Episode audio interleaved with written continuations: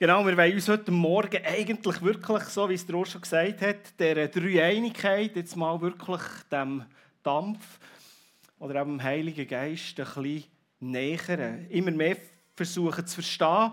Und heute Morgen wird es vor allem darum gehen, den Heiligen Geist noch ein bisschen mehr lernen zu kennen, den Gott in uns. Und das ist manchmal schon das Bild an und für sich, das uns Schwierigkeiten macht. Und ich weiß auch nicht, wie du heute Morgen bist gekommen. Vielleicht sagst du, Frank, für mich ist eigentlich schon alles klar. Der Heilige Geist ist der Tröster, der Lehrer. Du kannst eigentlich wieder runterkommen. Gewisse denken, Heiko, habe ich auch schon gehört, uh, jetzt weiss ich noch das Heilige Geist-Thema an, angreifen. Das könnte schwierig werden. Andere sind da mit vielen Erwartungen und sagen, endlich bringen sie es. Äh, und andere denken, ja, das Thema mehr, schauen wir mal, was kommt. Ich weiß nicht, wie du da sitzt. Und gleich möchte ich dich ermutigen, lade dich mal darauf ein, Gottes Geist vertieft lernen, zu kennen, wahrzunehmen, wer ist er? Und bereit sein, eigentlich das Geheimnis, das wir nie bis zuletzt werden verstehen. Vielleicht ein bisschen mehr können ergründen, vielleicht auch gewisse Bilder, die wir haben, vielleicht auch zu durchbrechen vielleicht auch neu zu denken. Vielleicht verwirren ich einige von euch heute Morgen auch. Das denkst, jetzt habe ich keinen Plan mehr. Das ist auch gut. Dann gehe nachher heim und lese die Bibel, dann kommt es nachher schon wieder gut. Manchmal brauchen wir auch ein bisschen Irritationen, gewisse Sachen auch wieder vielleicht neu können zu denken. Wenn wir an Heiligen Geist denken, dann kommt uns zuerst gerade Pfingsten in Sinn. Das ist so das Highlight. Das ist so, könnte so sagen, das Geburtsfest vom Heiligen Geist. Und dann muss ich sagen, falsch. Der Heilige Geist war immer da. Für uns ist meistens Pfingsten schon so dasjenige, und ich glaube, wir greifen schon der zu kurz, wenn wir von Pfingsten ausgehen. Und ich möchte heute Morgen mit euch ein bisschen Fundament, ein bisschen Basis legen. Es ist gut, wenn ihr die Bibel vornehmt. Wir werden miteinander verschiedene Bibelstellen anschauen. Ich werde so die meisten hier vor einblenden. Übrigens, wenn ihr keine Bibel unten dran findet, Bibeln sind jetzt neu der Hinger und das Ziel wäre, glaube, die Einführung haben wir noch gar nicht gemacht. Das Ziel wäre, wenn ihr eine Bibel braucht, nehmt ihr sie dort hinten und nehmt sie nachher auch wieder mit raus, weil wir auch heute werden am Schluss die Stuhl wieder auf die Seite stellen Wenn man jedes Mal muss überall die Bibeln rausnehmen ist das relativ mühsam. Genau. Aber ihr habt ja die meisten wahrscheinlich eure eigene Bibel dabei, das ist auch gut. Dann habt ihr heute viele Bibelstellen, die ihr anstreichen könnt zum Thema Heilig Geist. Genau, die anderen dürfen hinten noch Bibel holen, wenn sie mitlesen wollen, das ist schon gut. Ich möchte mit euch zuerst mal eigentlich zuvorderst anfangen. So ein bisschen das Thema, wie bezeichnet, wie wird der Heilige Geist eigentlich bezeichnet. Und da begegnen uns eigentlich zwei Begriffe, die jetzt in der Lutherbibel mit Heilig Geist übersetzt werden. Im Alten Testament ist das der Begriff, den wir hier sehen, das klingt so gut. Ruach. So mit Ruach. Äh, das ist die Bezeichnung vom Heiligen Geist, bedeutet übersetzt nicht einfach heilig oder nicht Geist in dem Sinn, sondern bedeutet viel mehr Atem, Luft. Und im Griechischen begegnen wir nachher dem Begriff Pneuma, wo mit Geist übersetzt wird. Auch das ist eigentlich übersetzt, also kommt uns schon Pneumatik in Sinn. Also die Männer, die in diesem Bereich arbeiten, oder Frauen, äh, Pneumatik, auch wieder Luft. Auch hier, dieser Begriff wird in unseren Bibeln als Geist, als Heiliger Geist nachher übersetzt, aber ist eigentlich korrekt Luft. Und ich möchte zum Anfang eigentlich mit euch ein kleines Experiment machen, dass wir diesem Begriff ein bisschen näher kommen. Und das heisst, wir tun mal miteinander die Luft anhalten noch warten.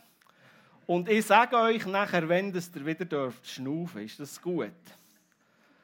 Also 3, 2, 1, Luft anhalten.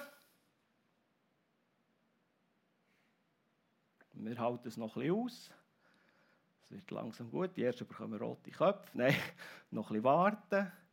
Und jetzt tief einschnaufen.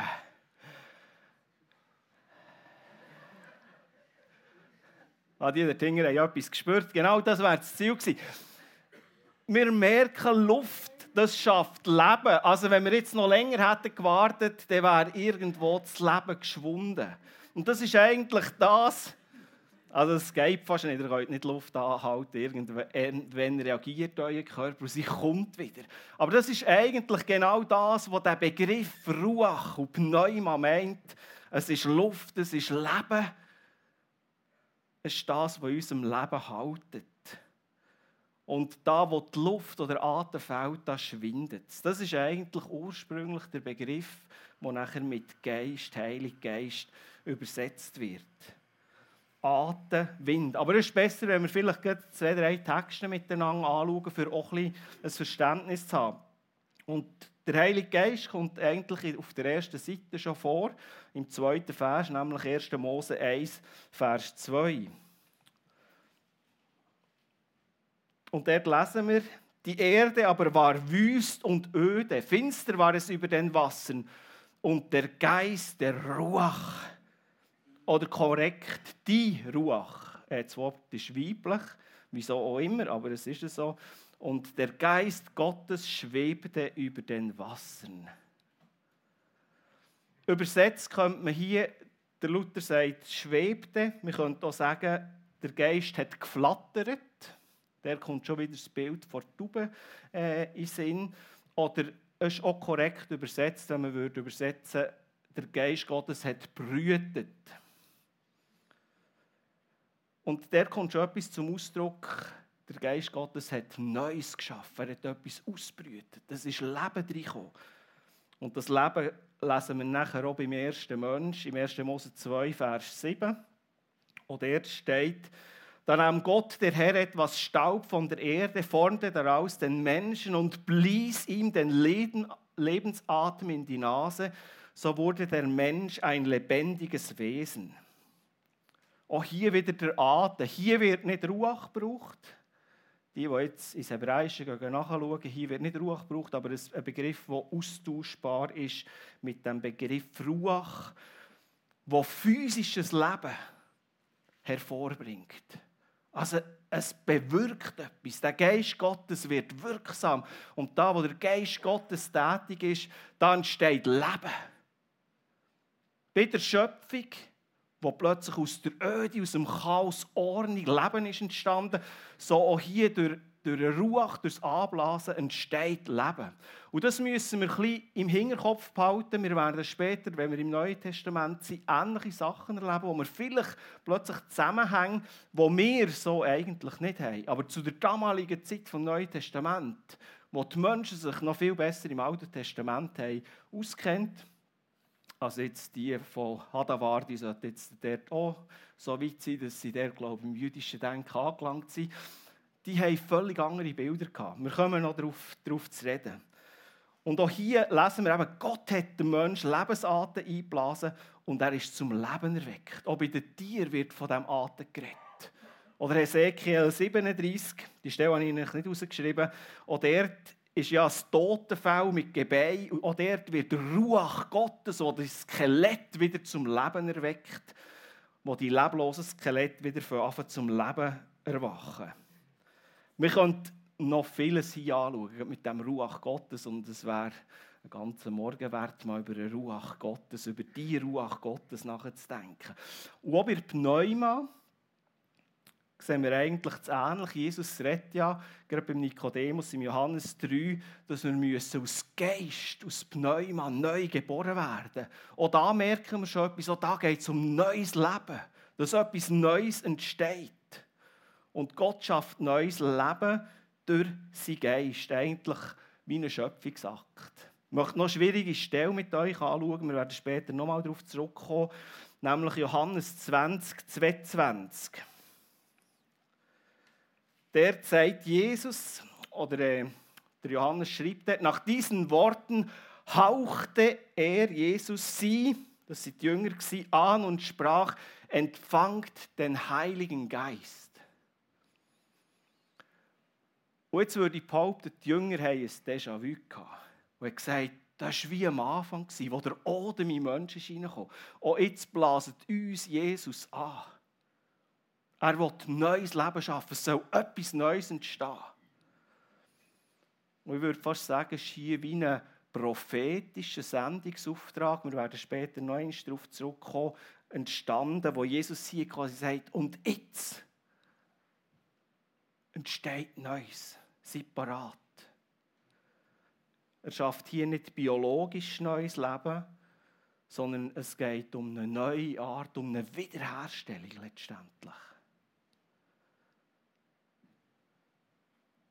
Für mich auf einen einfachen Punkt gebracht, auch die zwei Begriffe würde ich sagen, Gottes Geist auch in seiner Begrifflichkeit zeigt uns Gottes wirksame Präsenz.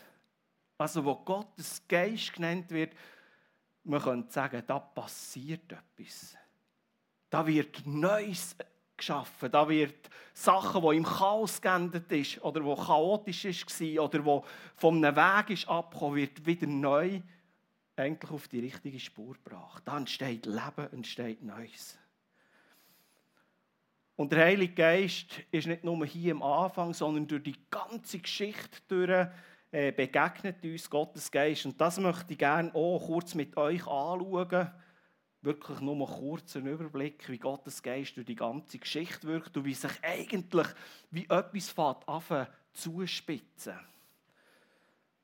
Wir wollen miteinander die Geschichte vom Heiligen Geist, seine Wirksamkeit eigentlich von Anfang an bis heute miteinander äh, anschauen. Und das zieht sich wie eine Linie durch die ganze Bibel durch.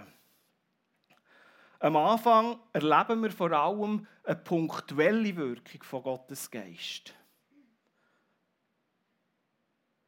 Wir denken da zum Beispiel an Josef, der eine prophetische Gabe hatte, aber ich würde auch sagen, von Gottes Geist her auch eine unglaubliche Organisationsgabe, was der Kerl alles hat hergebracht für das ganze Reich nachher vom Pharao zu leiten, die ganze Infrastruktur für die Ernte und so weiter.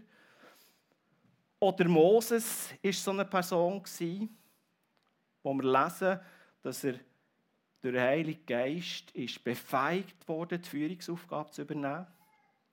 Nachher der Bazalel.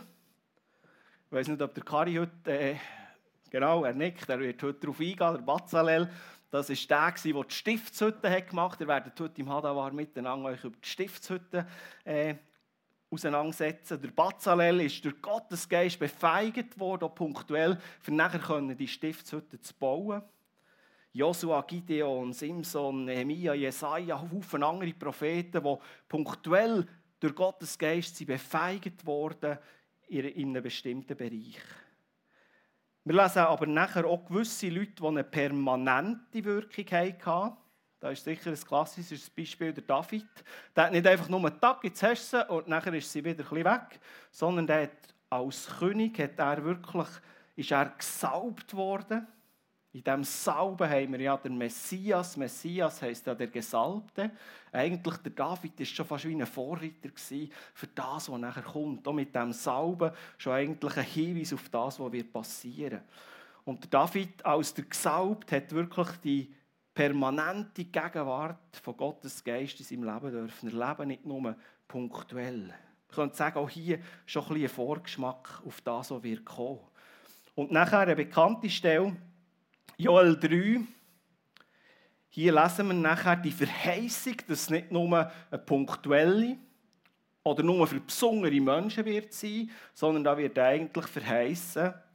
Und danach will ich, der Herr, alle alle Menschen mit meinem Geist erfüllen. Eure Söhne und Töchter werden aus göttlicher Eingebung reden und die alten Männer werden bedeutungsvolle Träume haben und die jungen Männer Visionen. Hier wird also verheißen, es kommt eine Zeit, da wird es nicht nur punktuell oder nur auf besondere Leute, sondern alle Menschen werden mit Gottes Geist seine Wirkung dürfen erfahren und nachher kommt so der Dreh- und Angelpunkt in der Geschichte, nämlich wo Jesus die ganze Fülle von Gottes Geist bekommt. Es geht nochmal so einen Schritt weiter, einen Schritt tiefer. Und wir erinnern uns an die Geschichte. Zum Beispiel Lukas 4, 25. Jesus war in der Wüste, kommt nachher ein Jordan, wo er sich vom Johannes taufen Und wir lesen dort, er ist erfüllt worden mit der Kraft vom Geist. Und die Leute haben das gesehen wie eine Taube. Also es war keine Taube, aber wie eine Taube hat es ausgesehen. Wo ist vom Himmel angekommen und sichtbar sich hat auf Jesus niedergelassen. Und wo eigentlich Gottes Gegenwart wie hat symbolisiert, da ist einer, der mein Geist dauerhaft überkommt.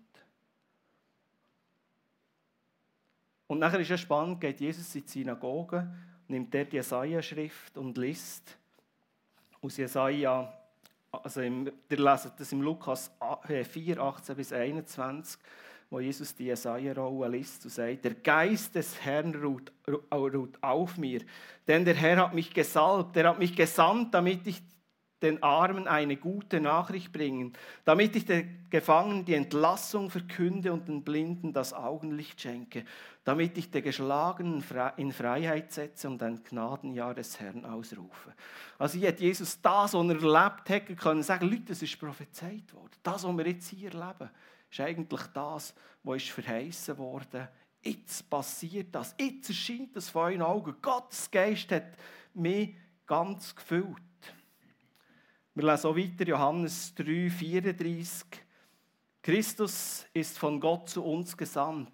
Er redet Gottes Worte, denn Gott gibt ihm den Geist in seiner ganzen Fülle. Oder man kann so übersetzen, ohne Einschränkung, in unbegrenzter Fülle, nicht abgemessen, ohne Maß. Also Gottes Gegenwart durch seinen Geist ist eigentlich in Jesus vollkommen da gewesen. Auch Kolosser 2,9 lesen wir das, denn in ihm wohnt die ganze Fülle der Gottheit leibhaftig. Spannend hier, hier wird nicht von Gottes Geist geredet, sondern die ganze Gottheit ist leibhaftig, jetzt sichtbar in Jesus Christus. Und nachher eigentlich das grosse Finale. Und Leute, da stehen wir jetzt. Aber wir spüren so, es kommt etwas, es nimmt zu und in diesem Bereich dürfen wir drinnen sein, die permanente Wirkung für alle Jünger, alle Menschen. Und da möchte ich noch auf den Text zurückkommen, wo Jesus sagt, im Johannes 20, 21, Friede sei mit euch. Und nachher sagt er, wie mich der Vater gesandt hat, so sende ich euch. Und nach diesen Worten hauchte er sie an und sprach, empfangt den Heiligen Geist für mich wirklich so ein Schlüsselpunkt in der Geschichte, wo Jesus sagt, wie am Anfang ist Neues geschaffen worden. So darf jetzt Neues entstehen. Und zwar nicht physisch, sondern es darf wiederhergestellt werden. Es darf wieder neues Leben entstehen. Und das sagt er zu seinen Nachfolgern. Es ist immer eine theologische Auseinandersetzung, was ist jetzt dort wirklich passiert. Haben sie jetzt Heilig Geist bekommen? Ich glaube, es ist wirklich so wie ein prophetischer Sendungsauftrag. Ich glaube, diesen Jüngern war schon klar, jetzt muss etwas passieren. Und der Pfingsten ist nachher wirklich Gottes Geist auf sich gekommen. Aber hier sind sie von Jesus selber eigentlich gesendet worden und gesagt, ich rufe euch an, der Heilige Geist wird kommen. Und für die hat das viel mehr bedeutet, als es für uns heute bedeutet. Also wenn ihr einander anhaucht, dann löst es euch relativ wenig. Also, ihr macht, ihr Regel einen Schritt zurück und denkt, du kommst mir jetzt auch noch nach. Aber das hat ihnen etwas wachgerufen, gesagt, ah, jetzt kommt neues Leben.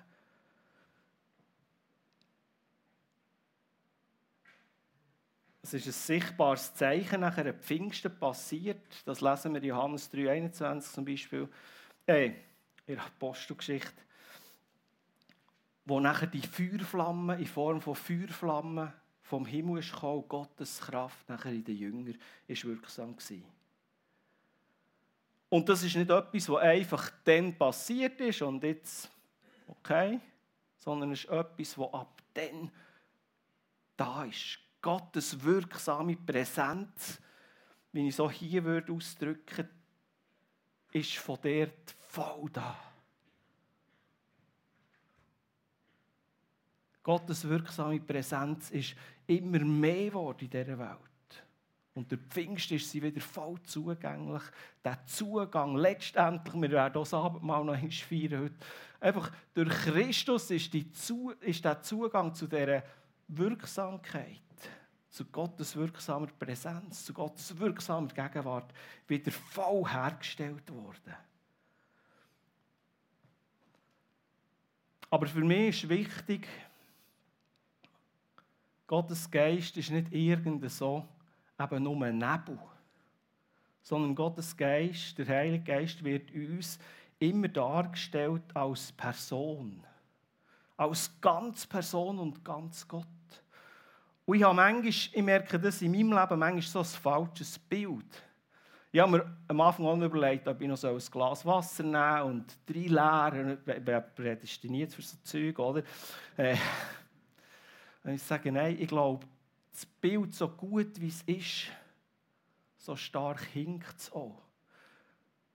Weil ich gerade merke, wie erklärt dir einem Kind der Heilige Geist?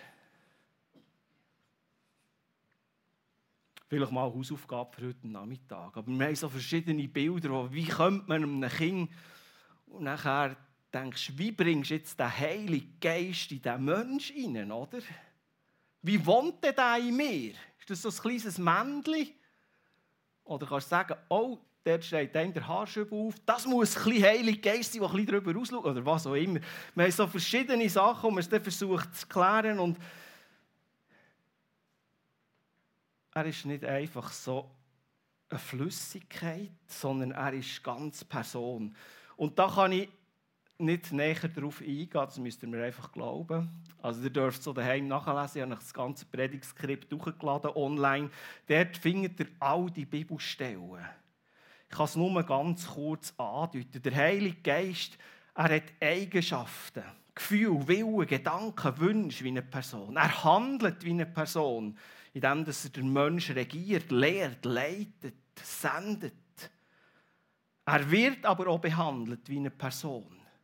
Wir können den Heiligen Geist betrüben. Wir können ihn sogar belügen. Wir können ihn lästern. Wir können ihn aber auch anrufen. Und gleichzeitig nicht nur wie eine Person, sondern wie eine göttliche Person. Er wird uns bezeichnet nicht einfach als Heiliger Geist, sondern als Geist Gottes, als Geist vom Herrn, als Geist vom Allmächtigen, der Geist vom Was, der Geist Christi. Er hat auch Eigenschaften in die göttliche Person. Er ist ewig, allmächtig, allwissend, heilig. Könnt ihr alles nachlesen, ich habe noch die Stellen online findet ihr die.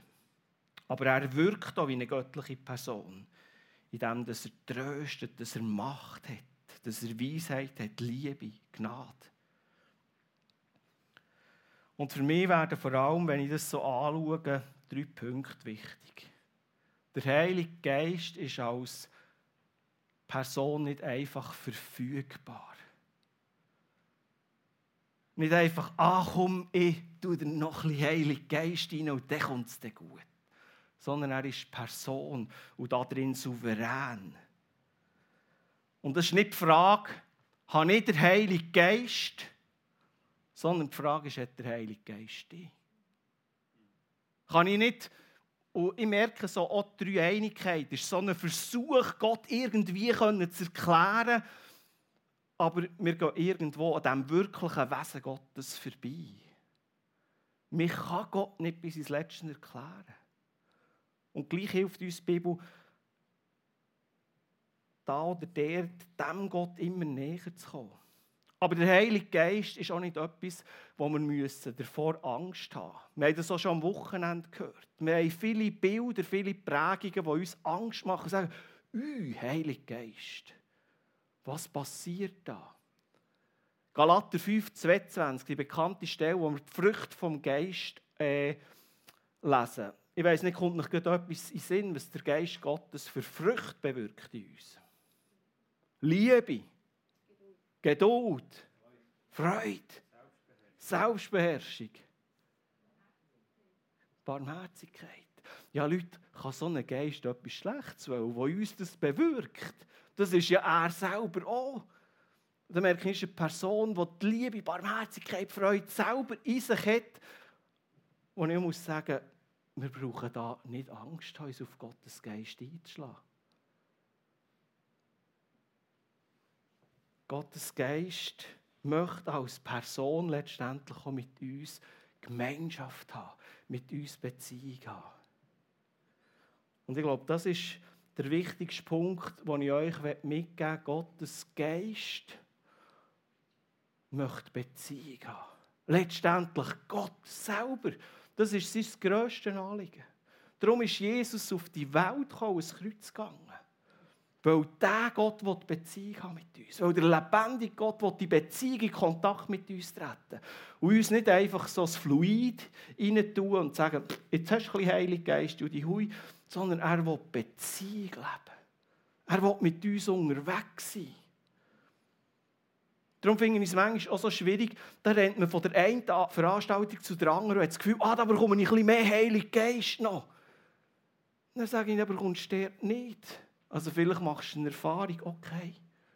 Aber es ist etwas, was um eine Beziehung geht. Darum ist es so wichtig, das zu verstehen, dass der Heilige Geist letztendlich Gott als solches Person ist. Und jetzt kommen wir noch zum letzten Punkt, und der wird schwierig. Weil er echt kann verwirren kann. Beziehung vom Heiligen Geist zu uns als göttliche Person in uns. Möchte auch mit euch mal ein paar Stellen anschauen. Römer 8, Vers 9 lesen wir. Denn Gottes Geist bestimmt euer Leben, schließlich wohnt er ja in euch. Ja gut, das haben wir schon vorher gewusst. Gottes Geist wohnt in uns. Wie das auch immer geht, schauen wir noch später nachher an. Oder 1. Korinther 6, Vers 19. Oder wisst ihr nicht, dass euer Leib ein Tempel des Heiligen Geistes ist, der in euch ist? Ich bin heute Morgen über diese Stelle gestolpert. Das ist mir vorher nicht aufgefallen. Also, wenn ich diesen Text sonst immer habe, äh, gehört dann sagt man, Leute, ihr müsst ein bisschen besser zu eurem Körper schauen. Ihr seid schließlich ein Körper vom äh, Tempel vom Heiligen Geist. Also macht ein bisschen mehr Sport, isst ein bisschen besser, ein bisschen weniger Schocke und so weiter. Ich habe das Gefühl, heute Morgen habe ich gedacht, hey, der Text sagt doch ganz etwas Angst. Wenn wir mal darüber nachdenken, für was ist der Tempel da gewesen? Was hat der Tempel für eine Bedeutung gehabt? Kann mir da jemand helfen? Ort vor Anbetung. Letztendlich auch hier ein Ort von der Begegnung mit Gott. Und wenn du Text das nächste Mal liest, fragt dich nicht, habe ich jetzt zu viel Schocke gegessen? Also ist auch gut, wenn wir auf unseren Körper schauen, keine Frage.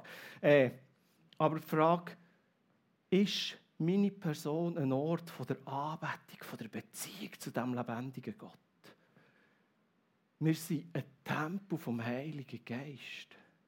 Also vielleicht ein bisschen zum Weiterdenken. Ist mir wirklich erst heute Morgen so wie Schuppen von den Augen gefallen. Lasst uns vielleicht dort ein bisschen dran sein und fragen, aha, Gottes Geist möchte in mir, mit mir, soll ein Ort sein.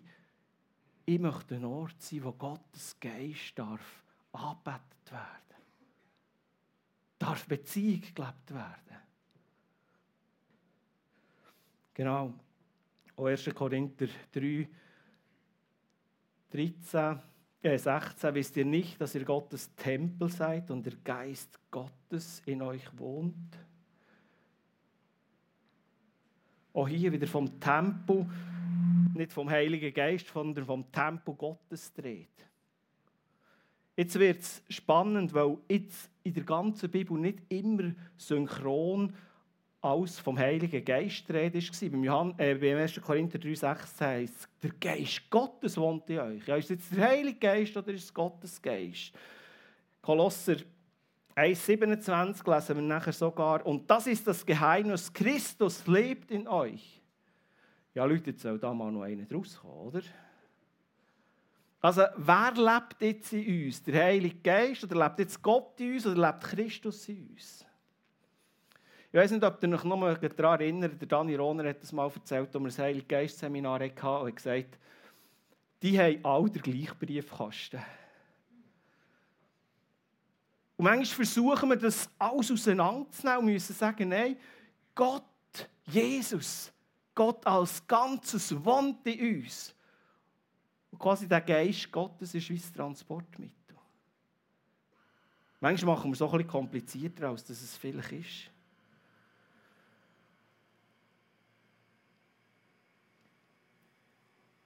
Johannes 14, Vers 20, eine weitere Stelle. An jenem Tag werdet ihr erkennen, dass ich in meinem Vater bin und ich in mir und ich in euch. So klar, oder? Auch hier wieder, wo Jesus sagt, hey, ich bin in euch. Oder ein paar Verse weiter im Vers äh, 23 nachher. Wer mich liebt, der der wird meine Worte halten und mein Vater wird ihn lieben und wir werden zu ihm kommen und Wohnung bei ihm nehmen.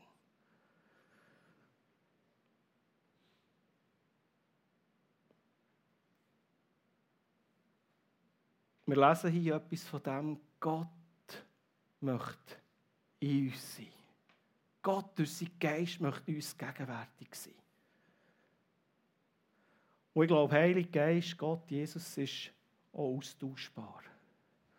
Und ich merke, die haben jetzt vielleicht auch nach dem Seminar das Gefühl, ich muss jetzt vor allem zum Heiligen Geist beten, dann kommt es gut. Dann ist es ein bisschen besser, ein bisschen heiliger. Leute hören auf, es ist nicht das Problem, wenn wir auch zum Heiligen Geist beten und ihn als Person wahrnehmen. Aber es macht nicht den Unterschied aus, sondern unser Verständnis vom Ganzen. Nehmen ich den Gott wahr als der, der präsent ist, als der, der gegenwärtig ist. Es kommt aber noch weitere Schwierigkeiten dazu. Und wie erklären wir das unseren Kindern?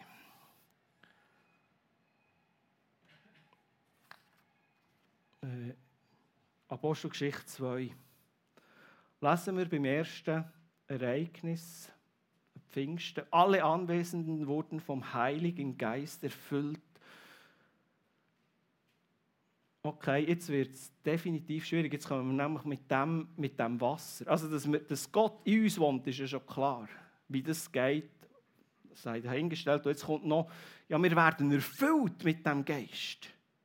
Oder Stephanus sagt in Apostelgeschichte 7,55, Stephanus erblickte aber erfüllt vom Heiligen Geist zum Himmel auf.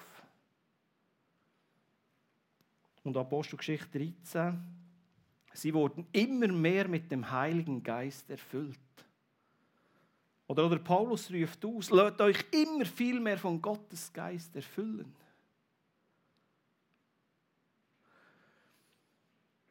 Und die Frage ist, können wir mehr Geist haben oder weniger Geist?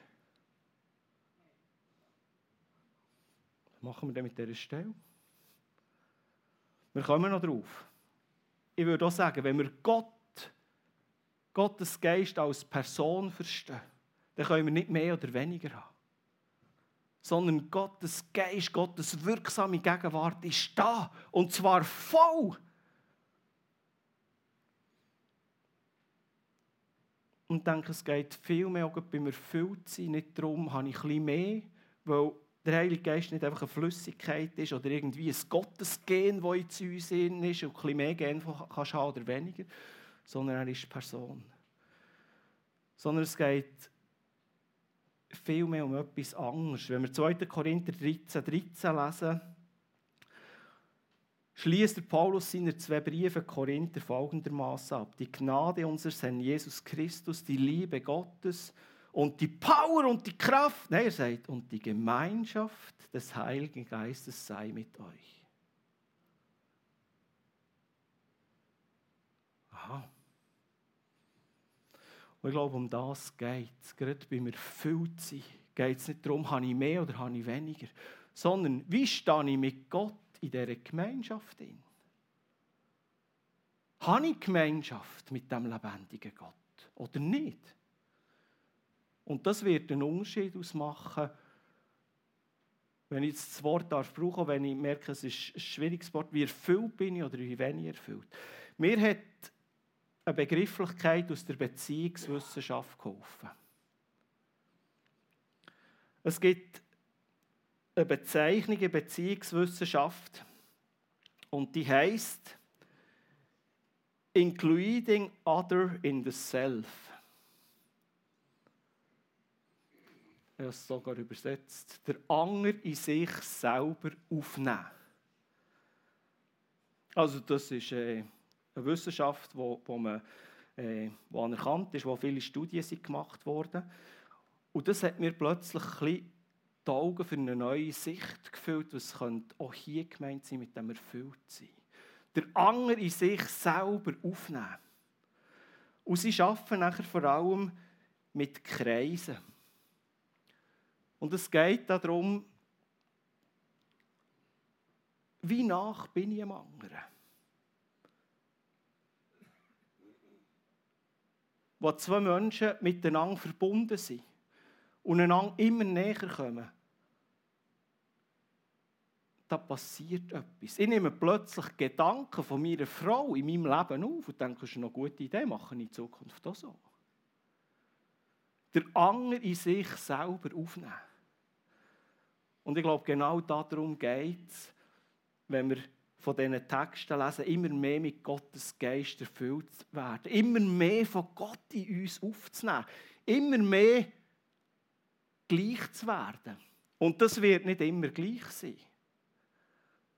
Also so wie ich auch mit meiner Frau mal ein bisschen deckungsgleich bin, ein bisschen weniger. Wir hatten Wochen, wo wir einander nicht so, gut, nicht so viel gesehen haben. War am Freitag Mittag noch heute heim. Katastrophe gewesen, weil ich habe gemerkt äh, wir sind nicht mehr so deckungsgleich gerade. Es ist so vieles gerade dazwischen gekommen. Und das ist ein Beziehungsaspekt. Erfüllt sie mit Gottes Geist nehme ich immer mehr von dem, was er ist, in mir auf, dass ich von Anfang an denke, wie ticken, wie er tickt. Und es wird immer mehr sichtbar in meinem Leben von Gott, von Jesus, weil das mich immer mehr prägt. Ich muss sagen, so wie er ist, will ich auch das, was Gottes Geist in unserem Leben zur Entfaltung bringen. Und ich weiß nicht, wo du stehst, wenn du jetzt die Bilder anschaust. Wie geht es dir in Bezug zu dem lebendigen, dreieinigen Gott? Also deckungsgleich wäre nicht gut.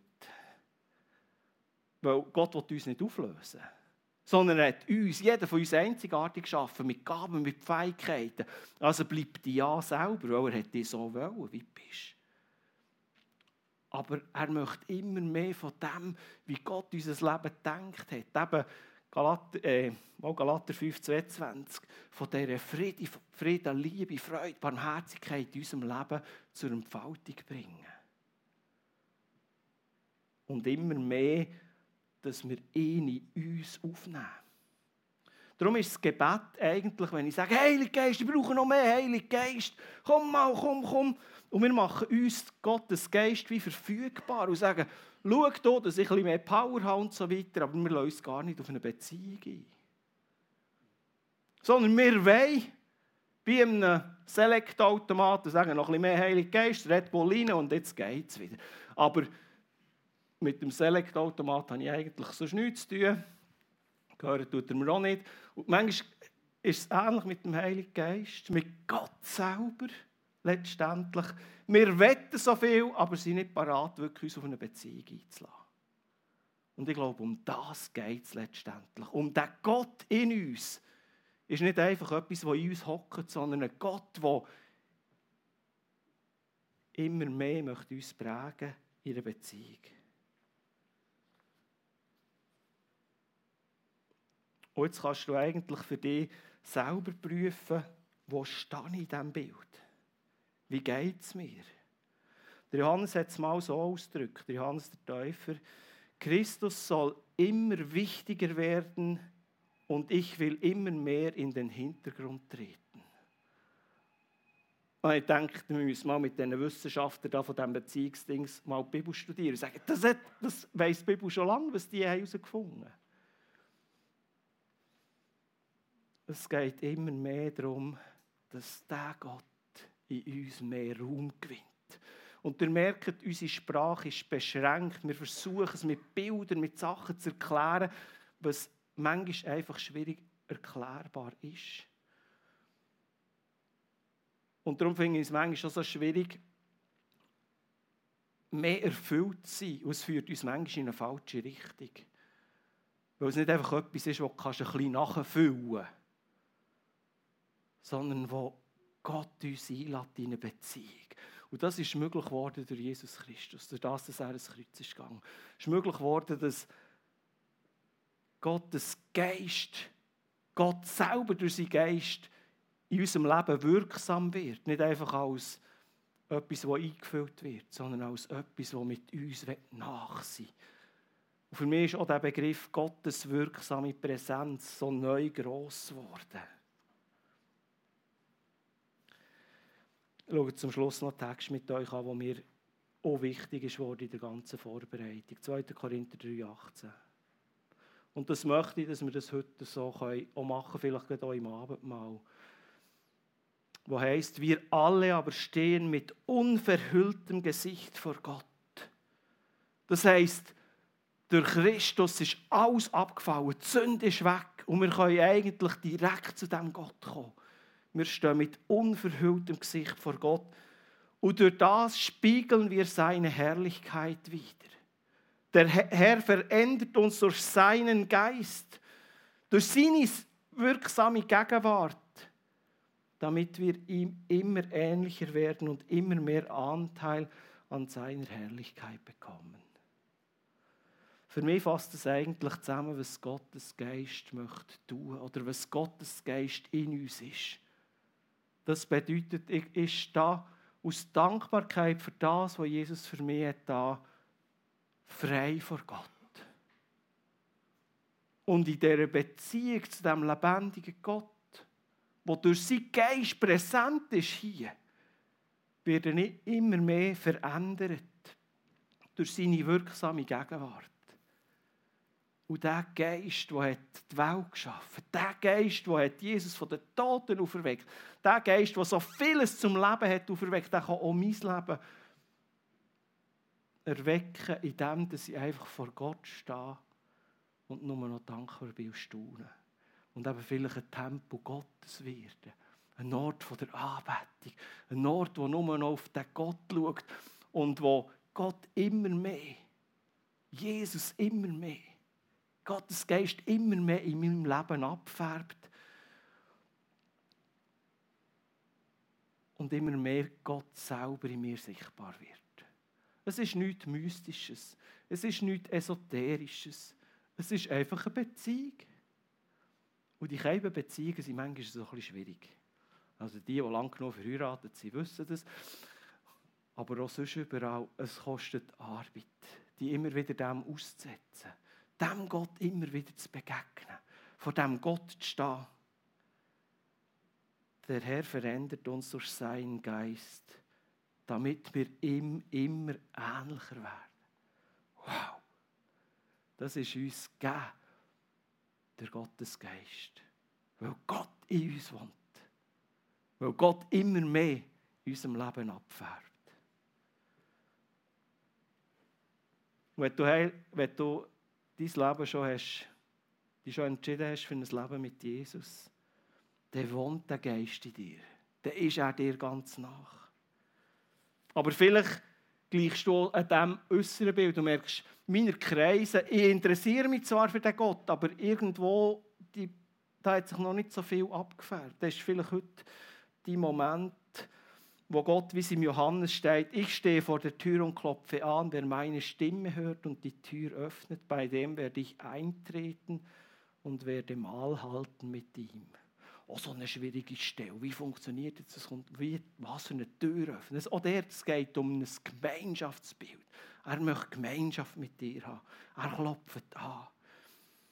Und ich weiß nicht, wo dass er in deinem Leben vielleicht heute Morgen anklopft und sagt, hey, wir haben einander schon lange nicht mehr gesehen. Wärst du wieder mal parat, für einen Kaffee zu trinken zusammen? Ich möchte immer mehr dein Leben prägen, dein Leben füllen. Immer mehr, dass du mir widerspiegelst. Ich glaube, Beziehung ist das grosse Stichwort, das Gottes Geist schafft. Und wir stehen an unterschiedlichen Orten. Ich möchte dich einfach einladen, heute Morgen zu überlegen, wo stehe ich? Und wie könnte das aussehen? Es ist wie bei jeder Beziehung, in dem, dass ich mich mit dem Gott auseinandersetze. Sei es eben in der Anbetung, sei es im Erforschen von seinem Wort, Sei es im Gespräch mit anderen, den Gott immer mehr aufnehmen, dass er mich prägen kann. Jesus hat auch am letzten Abendmahl, und das Abendmahl eingesetzt hast, etwas von dem ausgedrückt, was er in Lukas 22, 15 sagt. Mich hat herzlich verlangt, dieses Passalam mit euch zu essen, ehe ich leide. Und er nahm das Brot, dankte und brach's und gab ihn und sprach, das ist mein Leib, der für euch gegeben wird. Das tut zu meinem Gedächtnis. Desgleichen auch den Kelch nach dem Mahl und sprach, dieser Kelch ist der neue Bund in meinem Blut, das für euch vergossen wird. Jesus lädt uns ein, heute Morgen, weil das der Drei- und der Angelpunkt ist.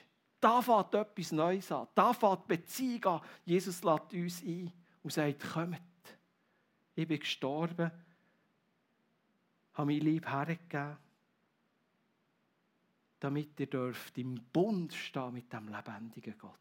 Damit Gott in euch darf sein. Damit die Beziehung darf wiederhergestellt werden. Und das wollen wir heute Morgen auch im Abendmahl miteinander feiern. Und ich möchte uns einfach einladen, einfach noch kurz einen Moment aufzustehen. Ihr dürft schon aufstehen.